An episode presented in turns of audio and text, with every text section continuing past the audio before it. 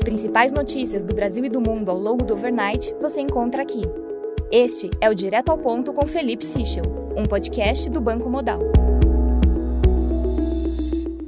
Bom dia e bem-vindos ao Direto ao Ponto. Hoje é quinta-feira, dia 23 de junho, e estes são os principais destaques esta manhã.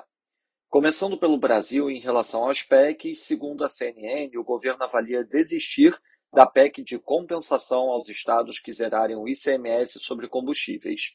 Os recursos serão utilizados para um auxílio emergencial adicional com valor de 200 reais a um custo estimado de 22 bi. Já sobre o estado de emergência para instauração do auxílio caminhoneiro, a visão do Palácio do Planalto é que sua implementação é comparada ao mecanismo que abriu caminho para gastos excepcionais do combate à pandemia de Covid-19. A diferença agora é que o texto deve estipular um valor máximo a ser gasto com auxílio dos caminhoneiros e o Vale Gás. Sobre a lei das estatais, segundo o Estadão, um dos principais objetivos da MP é alterar o estatuto social da Petrobras e aumentar o controle sobre a diretoria de governança e conformidade. Essa diretoria tem papel central nas definições administrativas que passaram a orientar a empresa. Já segundo a Folha e conforme veiculado ontem, o ministro da Economia Paulo Guedes deu sinal verde a um pacote adicional de medidas contra a alta dos combustíveis na tentativa de frear as articulações para mudar a lei das estatais. Sobre o ICMS, governadores de 11 estados ajuizaram ontem ação no STF pedindo a inconstitucionalidade da lei que mudou as regras de incidência do ICMS sobre os combustíveis. Os governadores argumentam que a nova norma, ao estabelecer a monofasia do ICMS, feriu gravemente o Pacto Federativo e o princípio da autonomia dos entes subnacionais. Sobre as corridas estaduais, segundo Lauro Jardim, dentro da alta cúpula do PT, há um discreto otimismo em relação ao fim do impasse sobre a aliança com o PSB em São Paulo ante uma possível desistência de Márcio França. Já a senadora Simone Tebet afirmou na tarde de ontem que lideranças do partido e do PSDB vão se acertar no momento certo no Rio Grande do Sul. A declaração da parlamentar sinaliza que o MDB gaúcho deve retirar a pré-candidatura do deputado estadual Gabriel Souza e apoiar o ex-governador Eduardo Leite na corrida pelo governo do estado. Passando para o setor internacional nos Estados Unidos, o provedor de dados de payroll QG indica um fortalecimento do mercado de trabalho nas duas primeiras semanas de junho.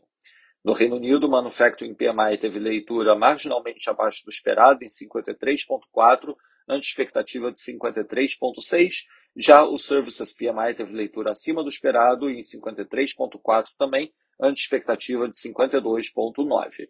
Na zona do euro, o Manufacturing PMI agregado veio abaixo do esperado, com leitura de 52, ante expectativa de 53,8. O Services PMI de junho também teve leitura abaixo do esperado, com 52,8, ante expectativa de 55,5. Destaque para a desaceleração nos serviços na Alemanha, caindo de 55 na leitura anterior para 52,4, e também da desaceleração de serviços na França, caindo de 58,3 na leitura anterior para 54,4 na leitura de junho, abaixo do esperado 57,5. Na Alemanha, o ministro da Economia disse que não pode descartar a possibilidade de racionamento de gás. Já na China, autoridades de Shenzhen implementaram a obrigatoriedade de PCR para ingressar em qualquer ambiente público. Na agenda do dia, destaque às 8 da manhã para a divulgação das vendas do varejo no México e às 10h45 para a leitura do Flash PMI nos Estados Unidos.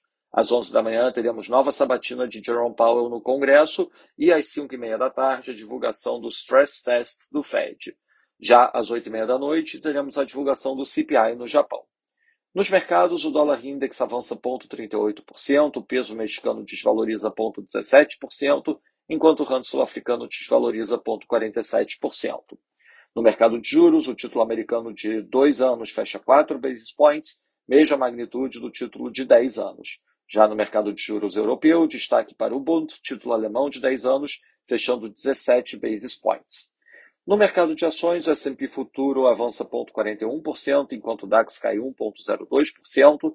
Já no mercado de commodities, o WTI cai 0,82%, enquanto o Brent cai 0,72%. Essas foram as principais notícias do Overnight. Um bom dia a todos. Até o nosso próximo podcast direto ao ponto do Banco Digital Modal Mais amanhã.